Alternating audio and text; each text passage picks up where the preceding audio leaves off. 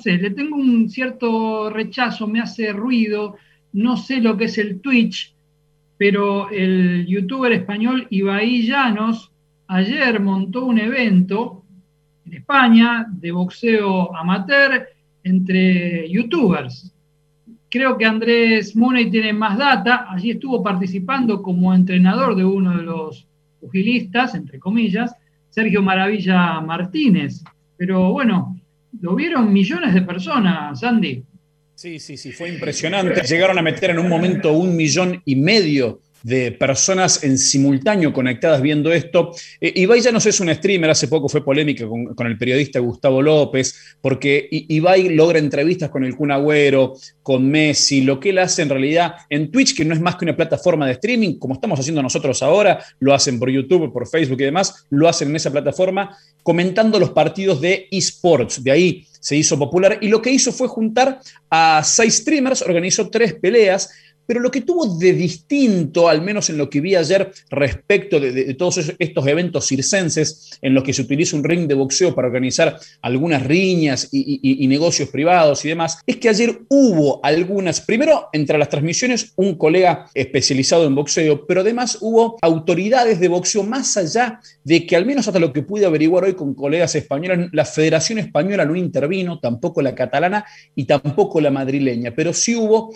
árbitros oficiales e internacionales y también jurados. Y en la transmisión lo que uno veía es que el árbitro les iba indicando cómo conectar los golpes, pelearon con cabezal, con guantes de 16 onzas, pelearon a tres rounds, lo que sí me pareció un exceso en la pelea del final y la estelar, que fueron a cinco asaltos. Y claro, le quedó eh, larguísimo a estos muchachos que no eran boxeadores, digamos, eran debutantes, pero se pareció bastante más a una pelea de boxeo amateur que al resto de los eventos que suelen hacer. Por eso, a mí una parte me interesó porque fue bastante boxístico, más allá de toda la cuestión antirreglamentaria, de que no había licencias, eh, no sabemos qué exámenes médicos puede haber habido y demás. Hubo entrenadores y boxeadores en los rincones de cada uno, los muchachos fueron bien preparados. Digo, fue bastante boxístico. Y me pregunto si estos tipos tan populares como Ibai, cuando deciden resolver, si se quiere, sus egos, sus, iniciativas y demás, al hacerlo en el boxeo, si nos conviene o no. Yo creo que se lo puede usufructuar. No digo que eh, gracias a ellos el boxeo va a dar un salto de calidad inmenso, porque si esta gente hubiera organizado partidas de ajedrez, ayer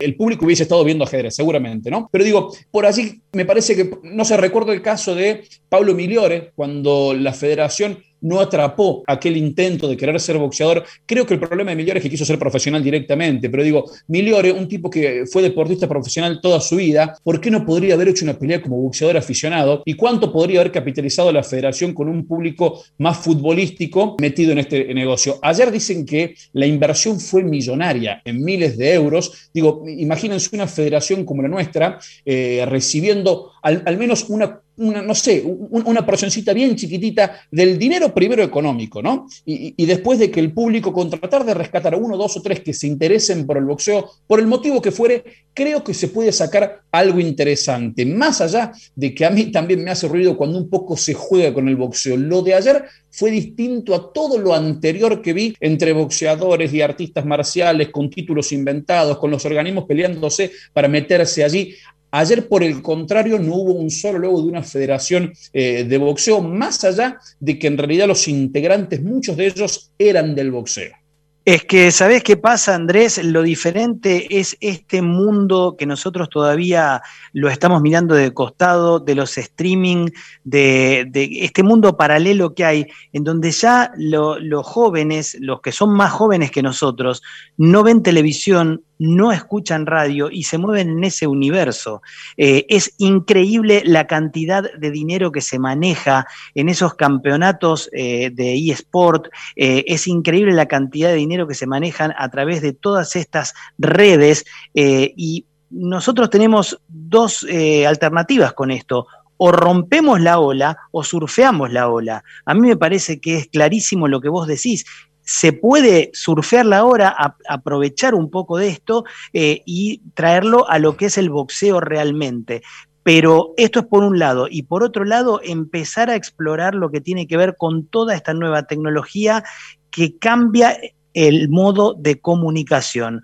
Hoy mi hija de siete años le puse un televisor en su cuarto y no mira televisión, lo terminé bajando. Se maneja con la tablet y se maneja con unos juegos en red que yo no los entiendo. Este, y a mí se me ponen un televisor en mi cuarto, imagínate, ojo con toda esa nueva comunicación. Vos sabés, Pablo, que en España hay un antecedente de hace dos años que estuve buscando y la Federación Madrileña había reconocido y aceptado Gens Fight Night. Gens, con G, si lo buscan, eran personas mayores a 35 años, se les había hecho una serie de estudios médicos e, hicieron peleas de boxeo y eran empresarios, banqueros, abogados, psicólogos. Eh, digo, España tiene antecedentes de ser un poco menos exigente y rigurosa. Aquello fue bien lejos de lo boxístico, este antecedente del 2019.